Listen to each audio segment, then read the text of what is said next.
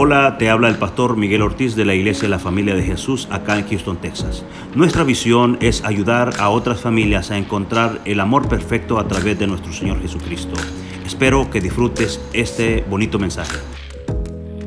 Y poderoso es nuestro Señor.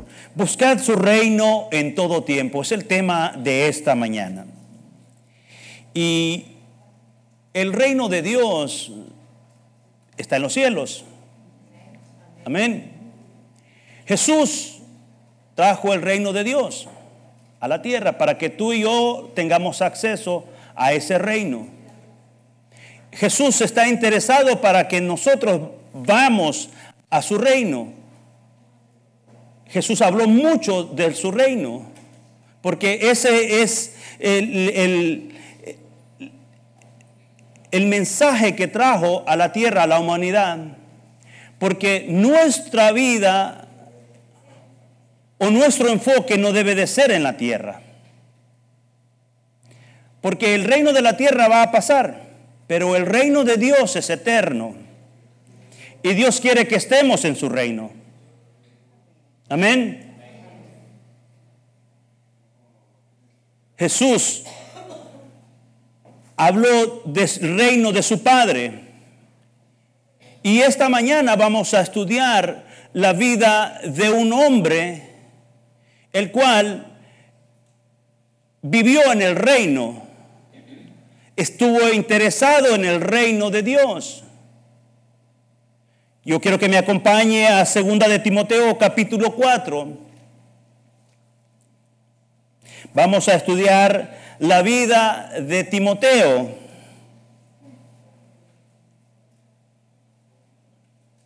Para comenzar, quiero dar eh, una introducción a Timoteo. El significado de Timoteo, o una de las traducciones es aquel que siente amor a Dios. Timoteo era hijo de un griego y de una judía, y, un hombre, y fue un hombre que se mantuvo firme en sus convicciones, a pesar que la vida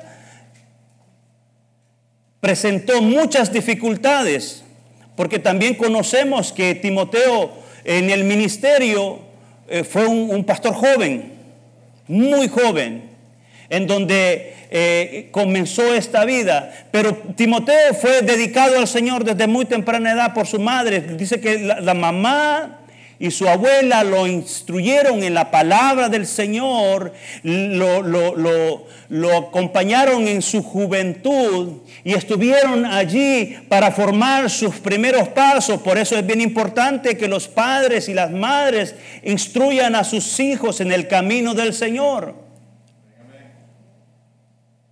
Dice que Timoteo fue instruido y nosotros encontramos registros de la vida de Timoteo desde el libro de los Hechos, que Timoteo ya empieza a aparecer porque Dios estaba trabajando en la vida de este joven a pesar de que era, era, era mixto, porque su padre era griego, su madre era judía.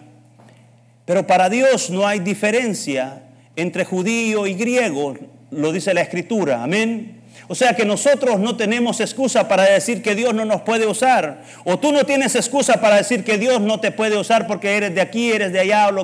Si vienes a Jesús, Jesús puede usar tu vida. Amén. Entonces, Timoteo, recordemos que es aquel que siente amor a Dios. Desde su nombre comenzamos bien en la vida de Timoteo y Timoteo presentó estos desafíos y uno de los grandes desafíos que presentó Timoteo era predicar el Evangelio y mantener su fe porque vivió momentos muy difíciles. Algunos creen que Timoteo estaba pasando un momento de depresión o un momento de angustia. Y es aquí donde interviene el apóstol Pablo y le escribe las cartas a Timoteo. Porque cuando una persona que ha entregado su vida al ministerio, cuando una persona entrega su vida a Jesús, quiero decirle que Dios siempre va a responder. Y en el caso de Timoteo, el apóstol Pablo le escribió estas cartas que ahora nosotros podemos leer y las podemos estudiar. ¿Cuántos trajeron la palabra de Dios? Puede levantar la palabra de Dios. Yo traigo la tableta solamente para notas, hermanos, porque a veces hay cosas que se nos olvidan, porque a veces decimos, voy a decir esto o lo otro, pero es importante que siempre traigamos la palabra del Señor,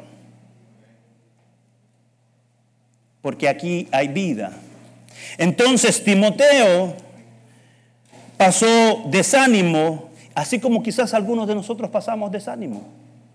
Así como nosotros pasamos problemas, también Timoteo estaba en un problema. Y, Timoteo tenía problemas porque recuérdese que en el principio la iglesia estaba creciendo, pero también tenía enemigos externos. Los romanos querían terminar con la fe. Y Timoteo, aparte de que peleaba con los externos, tenía problemas internos de la iglesia, porque nosotros nos damos cuenta que había un problema de organización dentro de, la iglesia, por eso Pablo le manda todo. Yo le recomiendo que usted, si usted quiere saber eh, de esto que yo le estoy hablando, estúdiese la vida de Timoteo y se va a dar cuenta la situación que Timoteo vivía. Habían unos hermanos, porque habían unos hermanos mucho más jóvenes, por eso dice el joven Timoteo porque pensaban que Timoteo no estaba capacitado para poder dirigir la iglesia porque pensaban que Timoteo no podía hacer ciertas cosas. Pero yo te voy a decir, nada puede imposibilitarte en tu vida. Dios te capacita. Si Dios te llama al ministerio, si Dios te ha llamado para hacer algo, Dios te va a capacitar y te va a respaldar. Porque el ministerio no se trata de nosotros, se trata del que estableció el ministerio, que es nuestro Señor Jesús. Amén. Y Timoteo estaba pasando en ese momento, como cualquier otra persona, se sintió desanimado, se sintió triste. Pero Pablo le mandó una carta, yo llamo esta carta una carta contundente a la vida de Timoteo. Le recordó la fe de su abuela y la fe de su madre, que le dice, mira, ellos no tenían una fe fingida, era una fe genuina. Por eso es nuestro deber, nuestra responsabilidad, hermanos, transmitir la fe a nuestros hijos y a nuestras hijas. Una fe genuina, una fe que no sea fingida, que no sea una fe de apariencias, que, que sea una fe que usted se pone firme y que sus convicciones no son negociables. Porque lo vamos a ver nosotros dentro de un momento, el, tiempo que nosotros estamos viviendo ahora, las convicciones de las personas están siendo sacudidas, porque hay otras corrientes que están queriendo enseñar otro evangelio, hay otras corrientes que están queriendo predicar falsas palabras, están predicando mentiras. Por eso yo te decía hace un momento que debes de cargar con la palabra del Señor, porque aquí vas a encontrar la verdad porque hay muchas cosas que están sucediendo. Y vea lo que le dice Pablo a Timoteo en el capítulo 4, versículo 1. Dice, te encarezco delante de Dios y del Señor Jesucristo, que juzgará a los vivos y a los muertos en su manifestación y en su reino que prediques la palabra, que instes a tiempo y fuera de tiempo, redarguye, reprende, exhorta con toda paciencia y doctrina, porque vendrá tiempo cuando no sufrirán la sana doctrina, sino que teniendo comezón de oír, se amontonarán maestros conforme a sus propias concupiscencias y apartarán de la verdad el oído y se volverán a las fábulas. Pero tú sé sobrio en todo, soporta las aflicciones, obra del evangelio del evangelista, de evangelista, cumple tu ministerio. Yo quiero compartirles la versión TLA, no la pudieron conseguir acá, pero yo se la voy a leer en esta mañana.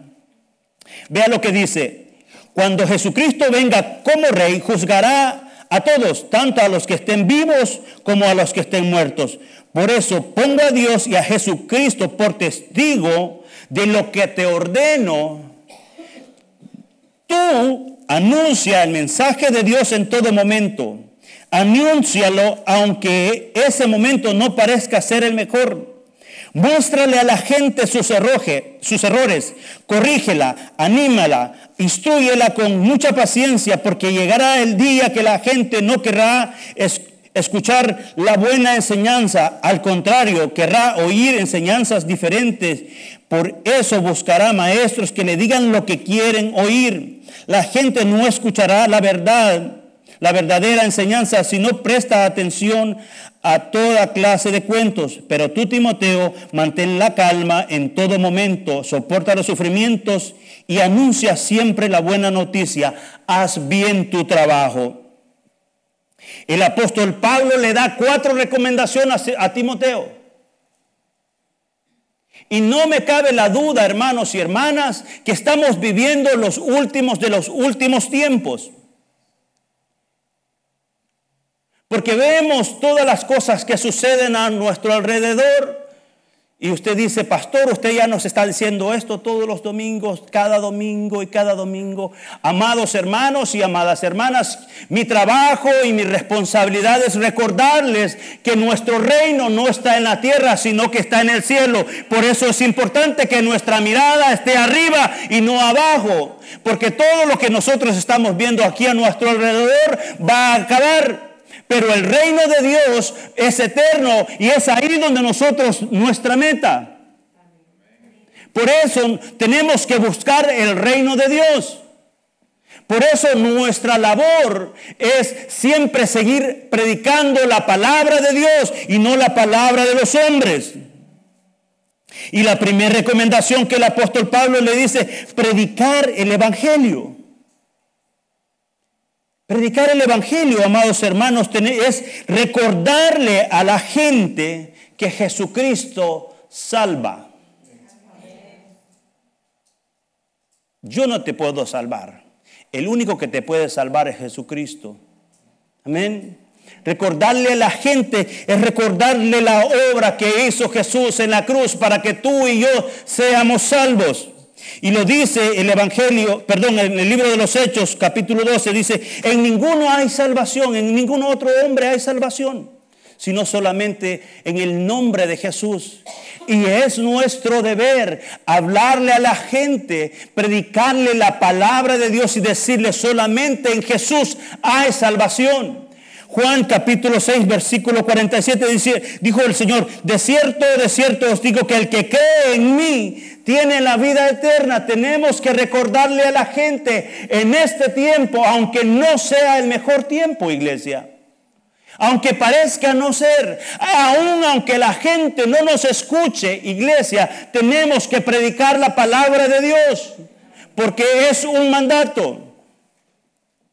Porque cuando la gente no escucha o no nos quiere escuchar, iglesia, yo le voy a decir, no es a nosotros que no nos quieren escuchar, es al Señor. El Señor eh, en el Antiguo Testamento encontramos en el profeta Ezequiel, que es una, una palabra bastante fuerte, iglesia. Ezequiel capítulo 3, versículo 3. Vaya conmigo, si lo tiene, diga amén. O cuando lo tenga, diga amén. O si ya lo tienen aquí atrás. El Señor le habló al profeta y le dijo, y me dijo, dice el profeta, hijo de hombre, alimenta tu vientre y llena tus entrañas con este rollo que te doy. Y lo comí y fue a mi boca dulce como, como miel. Para algunos, la palabra de Dios es como miel a su paladar. Para otros no. Es como como un machete, como un martillo, porque siente que es duro, que es pesado. Y es duro y es pesado porque no tiene a Jesús. Porque cuando una persona tiene a Jesús en su corazón, la palabra de Dios se convierte como dulce a nuestro paladar, porque cambia y transforma nuestra forma de vida. Para otros también no significa nada porque ni siquiera son expuestos a la palabra. Por eso es importante que usted lea la palabra de Dios, ore al Señor, busque en la palabra porque aquí eh, va a encontrar toda la verdad. El Señor le dijo al profeta Ezequiel, mira, no te van a escuchar. Lo vamos a leer, yo creo que hoy sí me voy a tardar un buen tiempo. Le dijo, le, le dijo Ezequiel capítulo 3, Vamos a ver. El Señor le, dijo a Ezequiel, mira, la gente no te va a oír.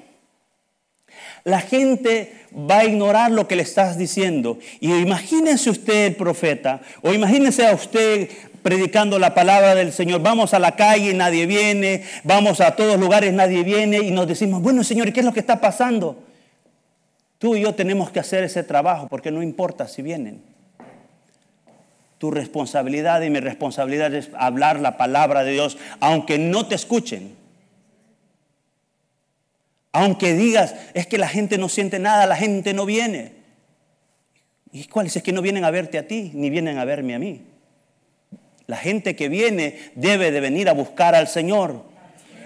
Porque esa es nuestra responsabilidad. Ayudar a las personas que tengan un encuentro personal con Dios. Pastor, pero ¿cómo yo, yo tengo un encuentro personal con Dios? Primero tienes que aceptarlo. Deja que Jesús entre en tu corazón. Segundo, establecer una relación con Él. Y cuando estableces una relación con Él, tú lo conoces como a Jesús que salva, como al Jesús que sana y como al Jesús que restaura. Y entonces tú también puedes presentárselo a otras personas. Porque si conoces y estableces una relación con Jesús y lo estás conociendo, tú debes de entender y debemos de entender todos como iglesia que la gente que está allá afuera necesita a Jesús. La gente no necesita pastores. La gente necesita a Jesús. El mundo necesita a Jesús. Nosotros solamente somos los instrumentos para que las personas conozcan a Jesús. Por eso te digo y te encomiendo, no fijes tu mirada en el hombre. Tu mirada debe de ser en Jesús. Porque todos en algún momento fallamos. Porque no somos perfectos. Porque si nosotros fuéramos perfectos, no estuviéramos aquí. En un momento te vamos a fallar. El que no te va a fallar es Jesús. Por eso es importante que conozcamos a Jesús. El apóstol Pablo le dijo a Timoteo, predica la palabra. Esa es tu misión. Pero ahora Timoteo somos todos. Timoteo somos todos los que estamos en este lugar. Predica la palabra. Habla la palabra a tiempo y fuera de tiempo. Aunque creas que no sea el mejor momento para estar ahí, es que estoy aquí en el, McDonald's, estoy haciendo una orden. Dile a la, persona que está a tu lado, Jesús te ama. No tienes que darle un gran mensaje. No, dile Jesús te ama. Estás en el, supermercado donde, donde tú estés. Lo único que tienes que decirle, Jesús te ama. Dios quiere transformar tu vida. Amén. Redarguir. La segunda recomendación que el apóstol Pablo le da a Timoteo, porque Timoteo estaba en ese problema. La gente no quería escuchar. Los hermanos decían, Ay, es que está muy jovencito. Decimos en El Salvador, está muy cipote. Esto no me puede decir esto. Pero no, iglesia. Timoteo había sido instruido en la palabra de Dios. Timoteo había sido instruido también por el apóstol Pablo, porque Timoteo andaba detrás de Pablo. si usted estudia este, la, vida este, de este, muchacho, él andaba en los viajes con Pablo. Lo dejó, lo dejó encargado de la iglesia de Efesos. O sea, que eh, eh, Timoteo sabía lo que estaba sucediendo dentro de la iglesia, porque este mensaje eh, era para él, pero era para la iglesia también. Timoteo estaba instruido. Le dice, redarguye. Redarguir implica contraargumentar, haciendo que el argumento se vuelva contra de la persona que lo hizo. Y yo le, le agregué algo más acá. Es sacarlo del error a la luz de la palabra. Porque hay muchos que están enseñando falsas palabras, hermanos. Y debemos tener mucho cuidado. Porque aquí no es que, venga una persona y empiece a decir palabras que no están aquí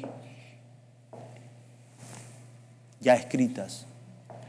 Debemos de tener ese cuidado, porque hay personas que solamente están buscando que te hagas del club. Vente, Vente aquí, Dios te va a prosperar. Vente aquí, Dios te va, te va a sacar del hoyo. Si Dios te va a sacar del hoyo, pero si te entregas a Él. Pare de sufrir, dicen por ahí, ¿no? Uno, ¿sí? de sufrir, mi mano. ¿Ah?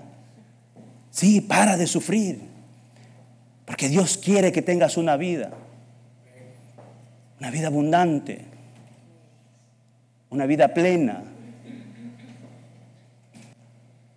La palabra dice que vamos a sufrir causa por causa del Evangelio. ¿No es cierto? Cuando te vengan a decirse esas cosas, ¿cómo vamos a defender nuestra fe? Con la palabra de Dios. Con todo argumento que alguien quiera decirnos un falso evangelio. Discúlpeme, amigo, hermano, lo que usted quiera decirle. Esto no es lo que dice la palabra de Dios. No hay otro Cristo, hay un solo Cristo, un solo Hijo de Dios. Reprender la tercera recomendación que el apóstol Pablo le da. Reprender es corregir, llamar la atención o, desaprobación de un hecho. Todos los creyentes debemos saber que hay cosas que se nos permiten y hay cosas que no se nos permiten. Debemos que tener que nuestras convicciones estén muy claras, hermanos que nuestra fe esté muy firme en nuestro Señor Jesucristo. ¿Cómo yo sé que algo me conviene o que algo no me conviene? Cuando vengo a la palabra del Señor, cuando tomo decisiones a través de la oración. Por eso es bien importante que todo creyente, que toda persona antes de tomar una decisión en su vida,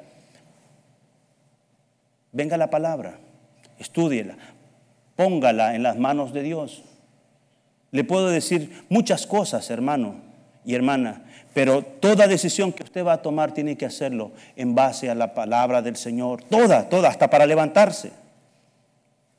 Señor, gracias porque tú me has levantado en esta mañana. Otros no se levantaron. Están en el hospital o, están en, en medio de un accidente. Yo no sé dónde están.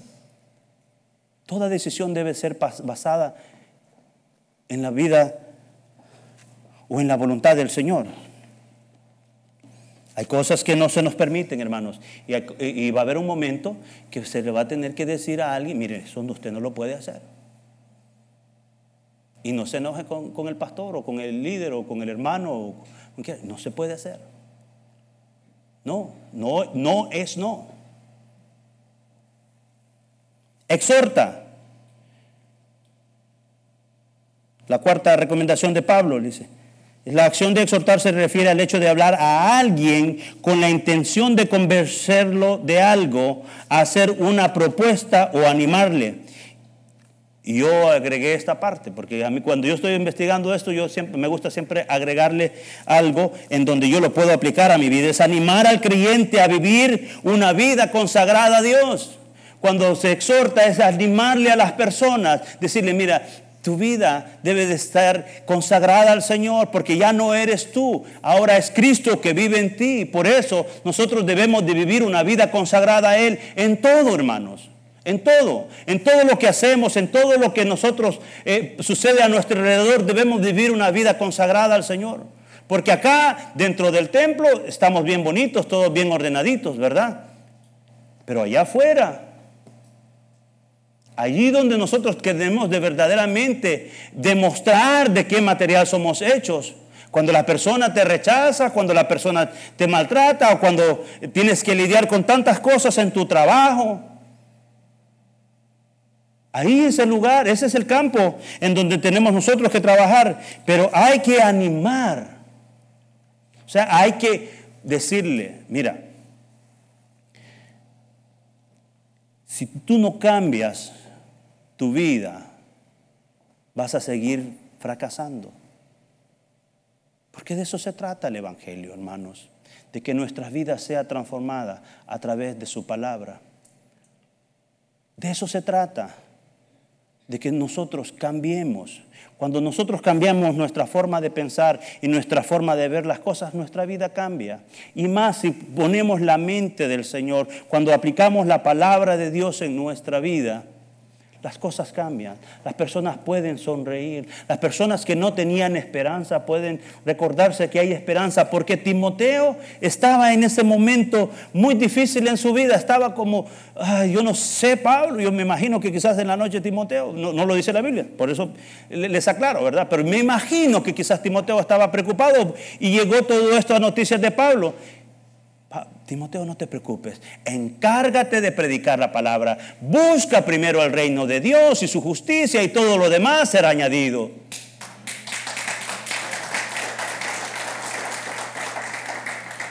Eso fue lo que le estaba diciendo Pablo.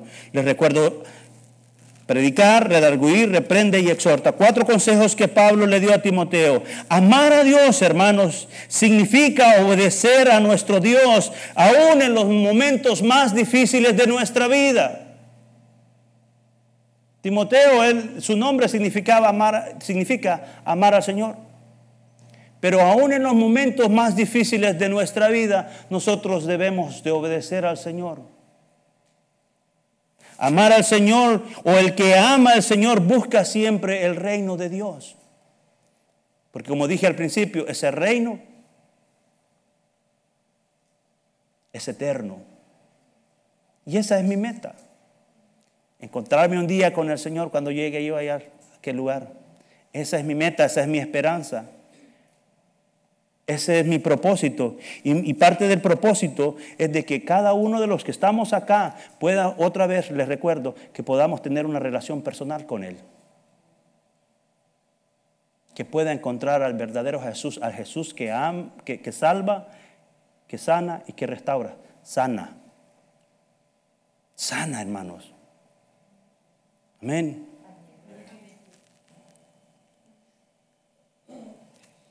Mateo 6:33 acabo de mencionar. Busca el reino de Dios y su justicia y todo lo demás será, será añadido o será agregado. Ponga al Señor siempre en primer lugar en su vida. En todo. Pongamos al Señor siempre en todo. El domingo no es negociable. Yo voy a la iglesia primero. Ya después otra cosa podrá suceder.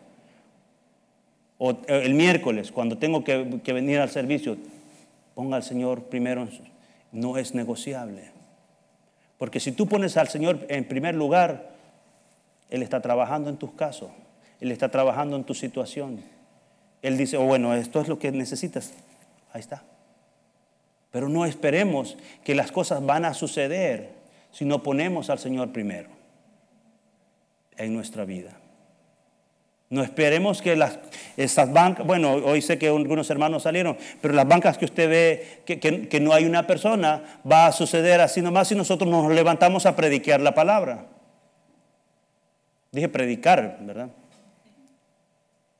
Tú, tú, Tú, tú, todos los que estamos acá estamos llamados a predicar la palabra del Señor como Pablo le dijo a Timoteo. Y no importa cómo te sientas, que te sientas desanimado, que se sientas triste, cómo te sientas.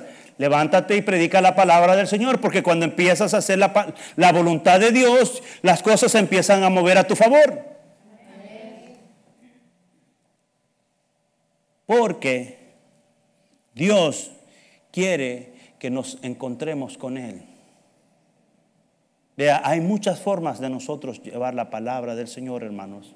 Fíjense, esta semana eh, tuve una experiencia en mi trabajo. Me, gusta porque yo sé que Dios nos habla a nosotros de muchas maneras. Y aunque quizás yo no estoy eh, en ese momento, debo estar enfocado en mi trabajo, pero Dios nos puede hablar en el trabajo, nos puede hablar en el supermercado, nos puede hablar en cualquier lugar. Y esta semana estoy revisando mi trabajo, ya les, he comentado en otras ocasiones, estoy haciendo una investigación y veo una factura, eh, un material que supuestamente no le llegó al cliente y veo la factura. Mi trabajo es ver números, que las medidas coincidan y las cantidades coincidan. Nunca es de leer todo lo, lo que dice ahí.